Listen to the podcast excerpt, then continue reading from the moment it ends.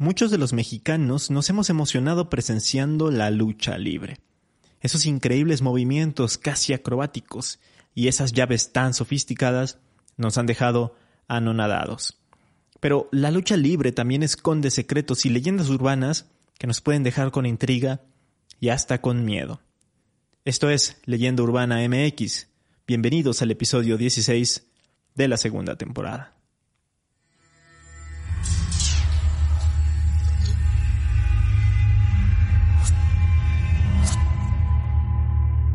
Esto es Leyenda Urbana MX con Ismael Méndez.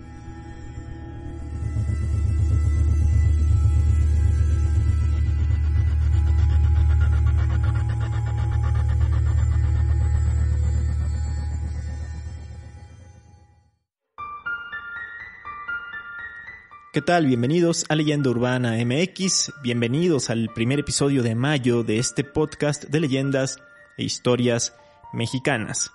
Quiero agradecer a los miembros del canal y Patreons que me apoyan para que este proyecto siga en pie. A veces se me olvida mencionar esto, pero eh, ya no voy a descuidarlo tanto. Así que un saludo y un gran agradecimiento a Amparo Briones, a Mario Pineda, a Olivia Chávez, a EF, Isabel Guerrero, Dianis Juárez, Javier Vera, Ellen Cordero, Diego Armando Martínez, Joja Chan, Gilberto Emiliano y Yadi Aime. Que, eh, bueno, pues también ha estado haciendo bastantes donaciones en los estrenos de los episodios en YouTube. Dicho esto, hace un par de semanas hice un pequeño live en Instagram. Eh, si no me siguen por allá, me encuentran como arroba leyenda urbana MX y el caso es que en esa transmisión me dieron la idea de hablar sobre este tema, sobre leyendas urbanas de la lucha libre mexicana, y me pareció bueno porque con esto podemos dar pie a otros episodios enfocados a deportes, como uno que ya tengo en mente sobre leyendas urbanas del fútbol nacional. Pero no nos adelantemos y enfoquémonos en el deporte que toca esta semana, la lucha libre. La famosa y espectacular lucha libre mexicana que incluso fue declarada Patrimonio Cultural Intangible de la Ciudad de México en el año 2018. Pero su historia empieza mucho más atrás en el tiempo. Según la Secretaría de Cultura, las primeras funciones de la lucha libre en México sucedieron a mediados del siglo XIX durante la época de la intervención francesa. Estas eran exhibiciones extranjeras. En 1863, Enrique Ugartechea se da a conocer como el primer luchador mexicano y empieza a crear pues las bases de lo que de lo que vendría a ser después la lucha libre mexicana. Para el año de 1922, Salvador Luterot, un exteniente de la Revolución, eh, es considerado como el padre de la lucha libre. Él crea la empresa mexicana de lucha libre, la EMLL, que hoy es conocida como el Consejo Mundial de Lucha Libre, y esta empresa celebró su primera función en septiembre de 1933. En esta primera función se incluía al famoso luchador irlandés Cyclone McKay y a Jackie Joe, presentado como el único luchador mexicano campeón del mundo. A partir de este momento, la lucha libre mexicana comenzó a desarrollar sus técnicas, sus acrobacias, sus reglas y un folclore propio. Empezó a ganar muchísima popularidad. Eh, tenía estos saltos fuera del ring, las llaves a ras de piso y el uso de las cuerdas para impulsarse, pues empezaron a formar este estilo único que tiene en la actualidad incluso la lucha libre mexicana. Un estilo que incluso empezó a ser copiado en otros países. Ya después fue en los años 50 en donde se gestaron las primeras leyendas de la lucha libre profesional, como lo fueron El Santo, eh, Blue Demon o El Rayo de Jalisco. Su fama les dio incluso la oportunidad de incursionar en la industria cinematográfica nacional. Destaca, por ejemplo, el caso famoso del Santo, que filmó muchísimas películas consideradas hoy en día para algunos joyas de la cinematografía popular. Para otros, pues llegan a resultar eh, cosas un tanto no tan buenas. Aquí hay opiniones divididas, pero eh, la verdad es que eh, a final de cuentas en la actualidad se podrían considerar incluso como películas de culto, ¿no? Mexicanas. Y justamente este personaje, que ha sido el ídolo de las multitudes, es de quien vamos a empezar a hablar en cuanto a leyendas se refiere. Un látigo sobre las cuerdas y proyecta al Rayber. ¡Toma barbón! ¡Ándale lo que no, chiquitín! ¡Venga, cómo no! Vean nada más que tirar al cuello para el Rayber. Le aplican también la de caballo. ¡Qué bárbaro! ¡Fenomenal! Y una vez más el enmascarado de plata gana la pelea. No voy a hablar de toda la biografía de Rodolfo Guzmán Huerta, mejor conocido como el enmascarado de plata, porque me llevaría todo el capítulo en ello, pero sí me gustaría mencionar sus inicios, ya que son bastante interesantes. Él nació en Tulancingo, Hidalgo, el 23 de septiembre de 1917. Cuando era niño, su familia se trasladó al barrio de Tepito, terminó ahí la secundaria, estudió pintura en la Academia de San Carlos, pero prefirió seguir los pasos de un hermano luchador. Y en 1934, cuando tenía apenas 16 años, debutó en el cuadrilátero. Antes de ser conocido como el Santo, durante algunos años fue Rudy Guzmán, el hombre rojo y el murciélago segundo, aprovechando la fama de un luchador muy popular en ese entonces que era el murciélago Velázquez. Luego, justamente el murciélago Velázquez, pues lo obligó a cambiarse el nombre porque no tenía nada que ver, no estaban relacionados. Es aquí cuando su entrenador Jesús Lomelí le sugirió otros tres nombres que podría adoptar, el ángel, el diablo o el santo.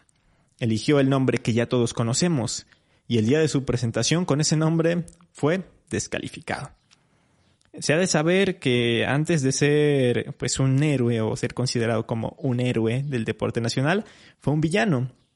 Aquí hay una especie de efecto Mandela, porque muchos piensan que el santo toda su carrera fue técnico, pero no, todo lo contrario. Al inicio era rudo, pero rudo de verdad, aunque ya después sí este, es verdad que se cambió de bando.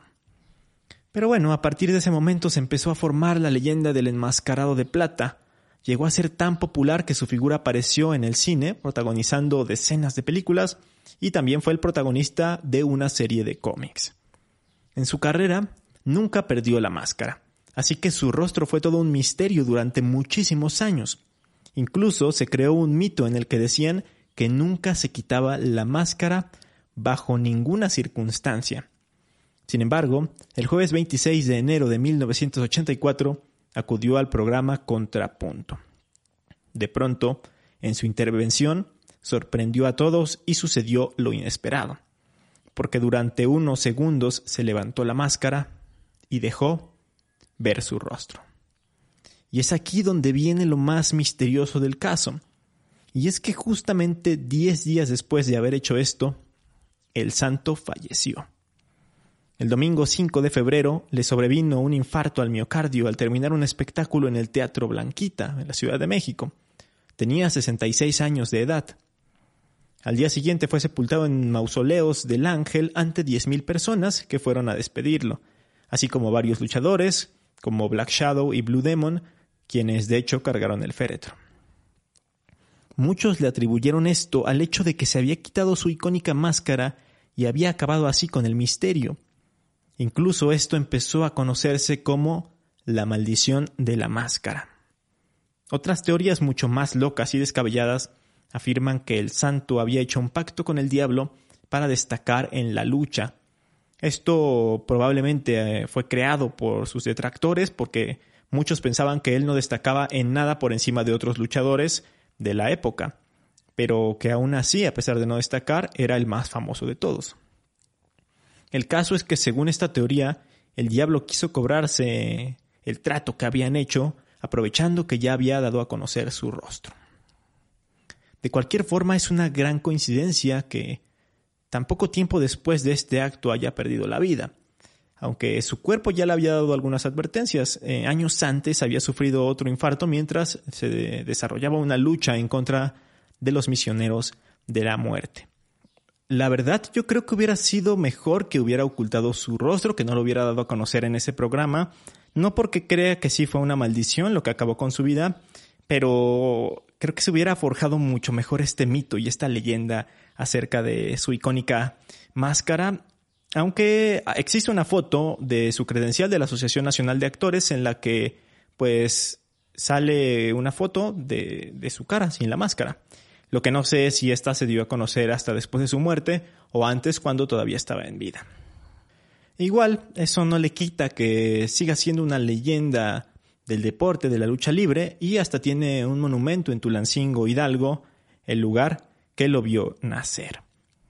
Y esta no es la única leyenda relacionada con maldiciones, pues también hay una maldición vinculada con Pentagón. Se dice que aquellos atletas que usan el nombre y la máscara de Pentagón terminan con finales trágicos u olvidados por los aficionados. En un principio, Pentagón fue encarnado por Jesús Andrade Salazar, fue uno de los luchadores con más talento en su localidad y este éxito que le daba su talento al luchar, pues hicieron que, creciera en su categoría. Entonces eh, lo llevaron a la Arena México para probarse junto con las estrellas y ahí lo vio la AAA y más tarde lo fichó. De esta forma nació Pentagón, que era o fue concebido para ser la contraparte de Octagón. Aunque los atuendos sí eran similares, se notaba una dicotomía de personajes entre ambos luchadores. Incluso Jesús Salazar llegó a ganar más popularidad que su contrario. A pesar de ello, en una función que se dio en Aguascalientes en el año de 1996, sufrió un terrible accidente que le causó un paro cardiorrespiratorio sobre el ring, por lo que fue trasladado al hospital inmediatamente.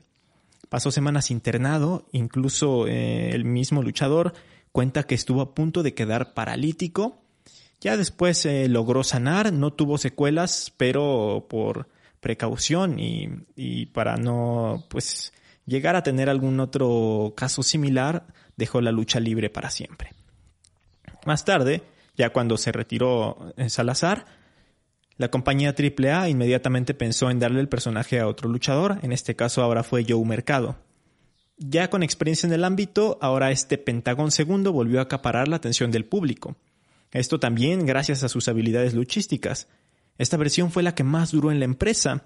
Sin embargo, paulatinamente este luchador fue perdiendo protagonismo y salió en malos términos de la empresa.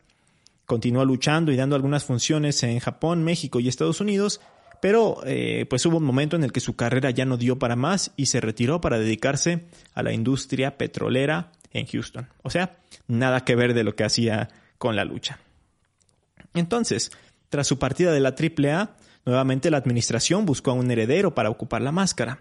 Ahora fue Ricardo Moreno quien portó el nombre y él tuvo una rivalidad mucho más desarrollada, mucho más y mejor desarrollada con, con Octagón. Pero en un evento en Triple Manía 10 hicieron una lucha de apuestas y Pentagón perdió la máscara ante su gran rival.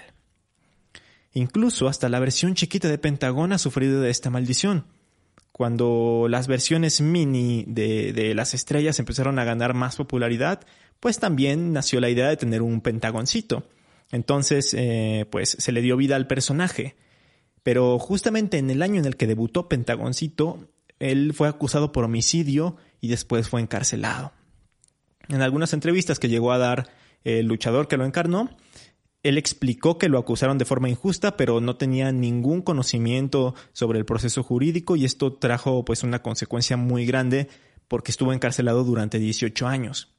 Ahí dentro del reclusorio luego ya impartió clases de lucha, de acondicionamiento físico y pues aportó conocimiento a la sociedad.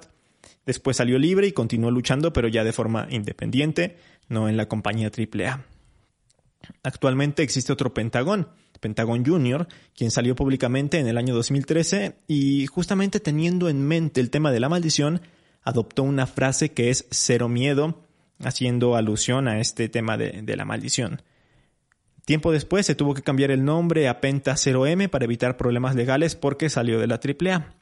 Parece que él no ha tenido ningún problema más que este de tener que cambiarse el nombre y ojalá que se termine esta supuesta maldición o esa serie de coincidencias trágicas para aquellas personas que encarnan a este legendario luchador. Hey, it's Danny Pellegrino from Everything Iconic. Ready to upgrade your style game without blowing your budget? Check out Quince. They've got all the good stuff, shirts and polos, activewear and fine leather goods, all at 50 to 80% less than other high-end brands. And the best part? They're all about safe, ethical and responsible manufacturing. Get that luxury vibe without the luxury price tag. Hit up quince.com slash upgrade for free shipping and 365 day returns on your next order. That's quince.com slash upgrade. If you thought the only way to get a more defined jawline with natural looking results was through surgery, think again. Juvederm Volux XC is a non surgical injectable gel filler that improves moderate to severe loss of jawline definition and can help you achieve natural looking results with little downtime. Even better, this improved definition lasts up to one year with optimal treatment. No maintenance required. Improve jawline definition for a smooth, sculpted look with Juvederm Volux XC. For important safety information and to find a licensed specialist, visit juvederm.com. That's J U V E D E R M.com. Not for people with severe allergic reactions, allergies to lidocaine, or the proteins used in Juvederm. Common side effects include injection site redness, swelling, pain, tenderness, firmness, lumps, bumps, bruising, discoloration, or itching. There's a risk of unintentional injection into a blood vessel, which can cause vision abnormalities, blindness, stroke, temporary scabs, or scarring. Talk to a licensed specialist Y bueno, para ser una leyenda dentro del mundo de la lucha libre, no necesariamente tienes que ser un afamado luchador. Y para muestra, un botón. El doctor Alfonso Morales fue un cronista y periodista deportivo. Eh, se especializó en boxeo y lucha libre y ha sido de los más importantes que ha dado México. Trabajó para Televisa, TUDN, para la CMLL, en fin, tuvo una trayectoria de más de 40 años en el medio. De verdad que fue una leyenda de la narración y seguramente lo llegaron a escuchar en alguna ocasión en la que, pues, alguno de ustedes estaba viendo las luchas cómodamente un domingo en su casa. Estoy hablando de él porque hubo una leyenda urbana que se creyó durante mucho tiempo y que se extendió muchísimo. Y es que se creía que él y el luchador Tinieblas eran la misma persona, así como lo escuchan. Y es que según cuentan, siempre que coincidía una lucha de Tinieblas con una narración del doctor Morales, este último desaparecía. Por ejemplo, poniendo de pretexto que se sentía mal e iba por unas pastillas, y no regresaba a la mesa de transmisión hasta que finalizara la lucha del enmascarado. Y cuando lo hacía, se dice que regresaba agitado y hasta cansado.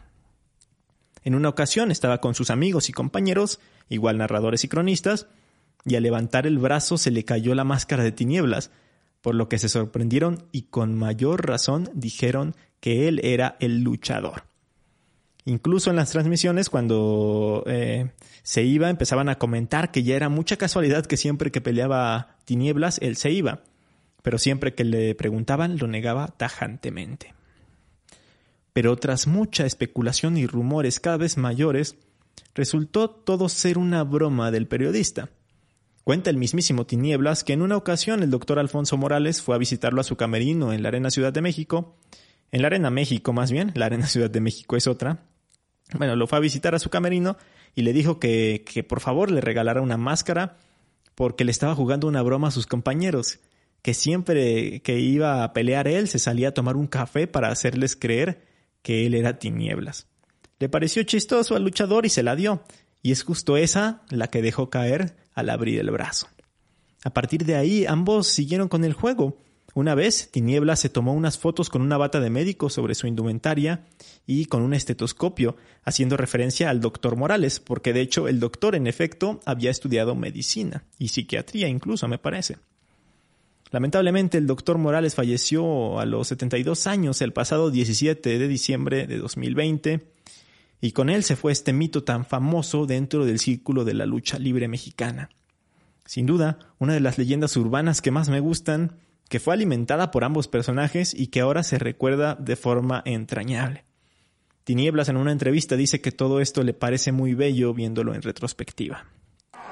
Así es Andrés, pero hay algo que se me hace muy raro, mi queridísimo Jesús, mi queridísimo Andrés, ¿dónde está el doctor Alfonso Morales? De repente me dijo, voy por unas pastillas porque me siento mal y no aparece. Mira, ¿Sabes quién lo ¿cómo sabe? te lo explico? ¿Sabes ¿Cómo quién? te lo explico, Leo?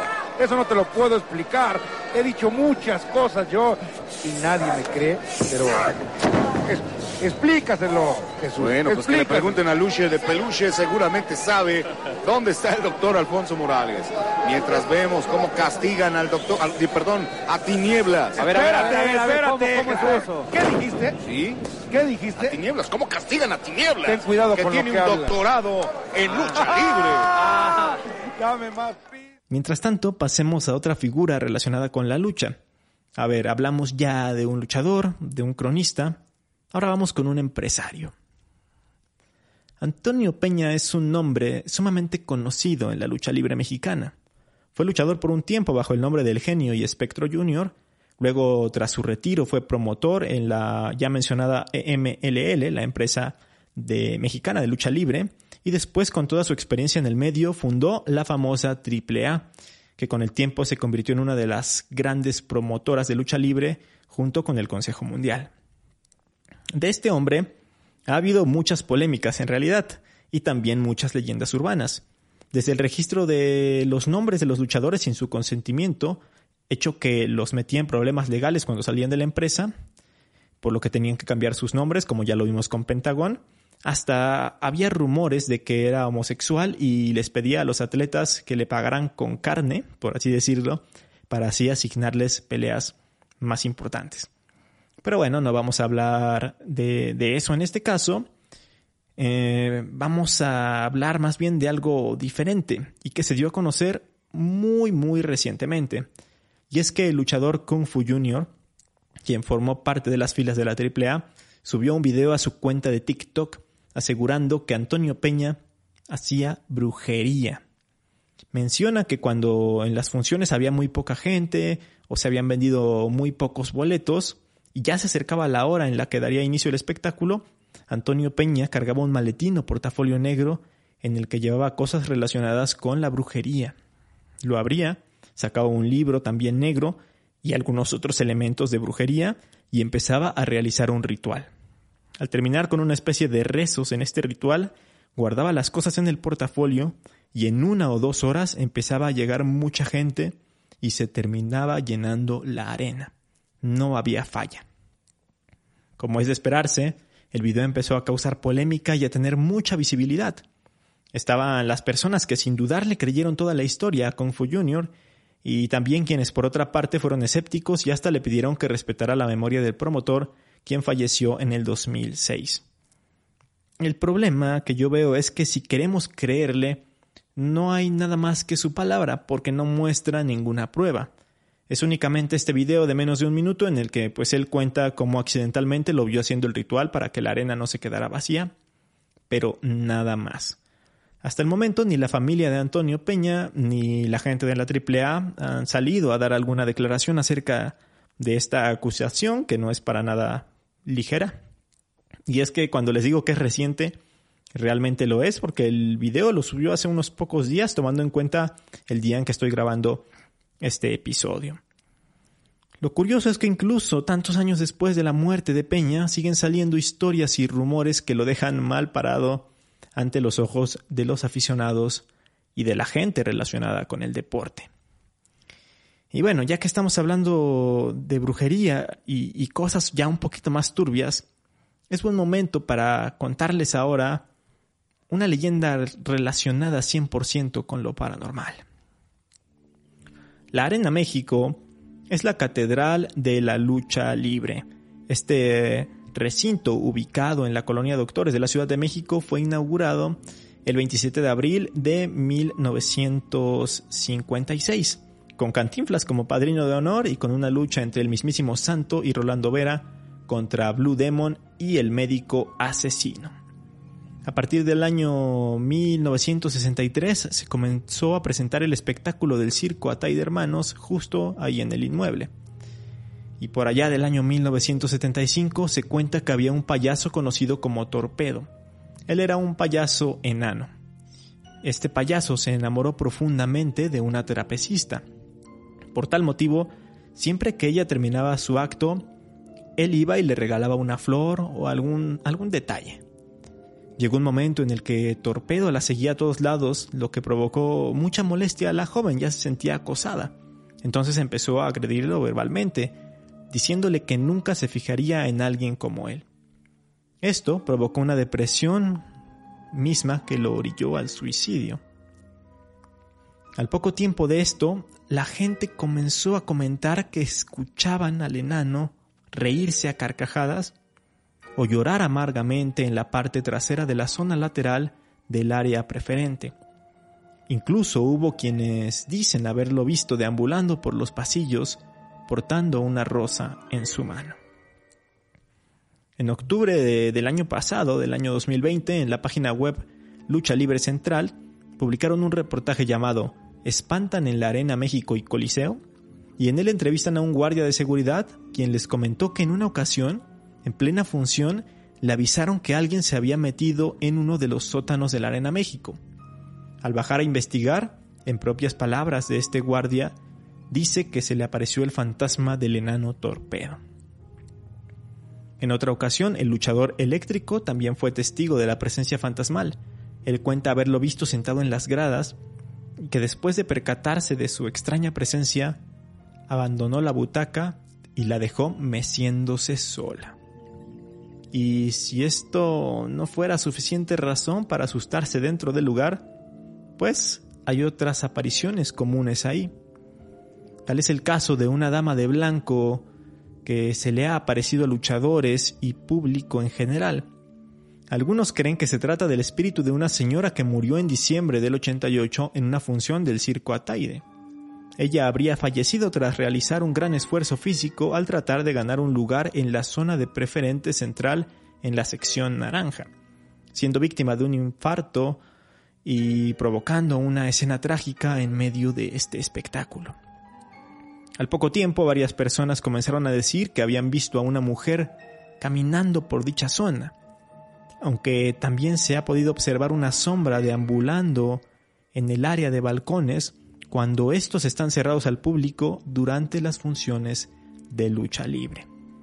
En el mismo artículo antes mencionado de lucha libre central, también se hace mención de ella, vista de igual forma por el elemento de seguridad. Él dice, haciendo un rondín en el área de balcones, vi a una mujer vestida de blanco. Se me hizo raro verla ahí debido a que esa zona casi no se abre al público, por lo cual le aventé la luz de mi lámpara y vi que se metió a uno de los baños. Cuando entré a este no había nadie, incluso las luces estaban apagadas. Por último, Cabe mencionar que de igual forma se han escuchado susurros, lamentos y ruidos extraños. Se piensa que esto deriva de la cantidad de energía que se libera y que probablemente se queda acumulada ahí. No me dejarán mentir, aquellos que hayan tenido la fortuna de asistir a una función de lucha libre sabrán que el ambiente que se vive es increíble, la gente va a gritar, a desestresarse y de verdad que se liberan muchísimas emociones. Es más, aunque no seas fanático, les juro que te pones eufórico. Entonces, los más creyentes dicen justo eso, que tantísima energía en algún punto se queda atrapada y se libera cuando el recinto ya está vacío.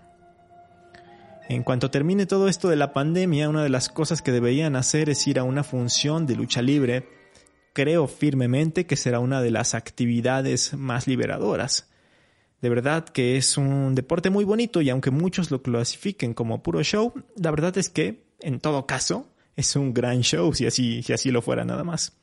Estos son verdaderos atletas, pues es necesaria una gran condición para hacer todos esos movimientos y acrobacias. Y bueno, vámonos de una vez con las recomendaciones para ir finalizando con este episodio. Obviamente tenía que mencionar en esta parte a las clásicas películas del santo que también ya había mencionado al inicio. Si bien para algunos pueden parecer absurdas, en aquellos tiempos en que fueron lanzadas gustaban mucho al público y por eso se hicieron tantas. Yo la verdad es que he visto pocas, así que yo les recomendaría El Santo contra las momias de Guanajuato, que me parece curiosa y hasta cierto punto entretenida. Lo que de verdad sí me gustaba y me gustaba mucho, era una serie animada que se llamaba El Santo contra los Clones. Eran capítulos de dos o tres minutos, salió en el 2004. En ese entonces pues yo tenía 10 años. Y pues estaba, estaba bien hecha, la verdad. Y la premisa era de un científico malvado que quería, como no podía ser de otra forma, conquistar al mundo. Entonces quería capturar al santo para clonarlo y hacer un ejército de santos y lo quería hacer por medio de clones de sus antiguos enemigos. Salen las lobas, las momias, etc. Está subida en YouTube por si la quieren ver. Yo la verdad es que la volví a ver ahora que estaba eh, haciendo el guion de este capítulo y me quedé entretenido ahí unos cuantos minutos. Y vámonos también con un libro llamado Lucha Libre, Relatos sin Límite de Tiempo. Es interesante porque son varios relatos de distintos autores. Participa hasta Carlos Monsiváis, sale también ahí eh, Blue Demon Jr., Orlando Jiménez y otros tantos. Hablan de muchas cosas, hablan de la pasión en la lucha, también tocan parte histórica del deporte. En fin, la verdad es que trae buen contenido y el diseño editorial es precioso, las ilustraciones también son increíbles. Entonces, pues ya tienen algunas recomendaciones para que amplíen un poco la información de este episodio. Por lo pronto, pues recuerden que me pueden escuchar aquí el próximo domingo en Leyenda Urbana MX en sus plataformas de podcasting favoritas, en Spotify, también en YouTube en versión video. Y pues tampoco olviden eh, pasarse a las redes sociales Leyenda Urbana MX, dejarme sus comentarios, sus recomendaciones y todo lo que quieran decirme por ahí. Nos escuchamos la próxima semana. Hasta entonces.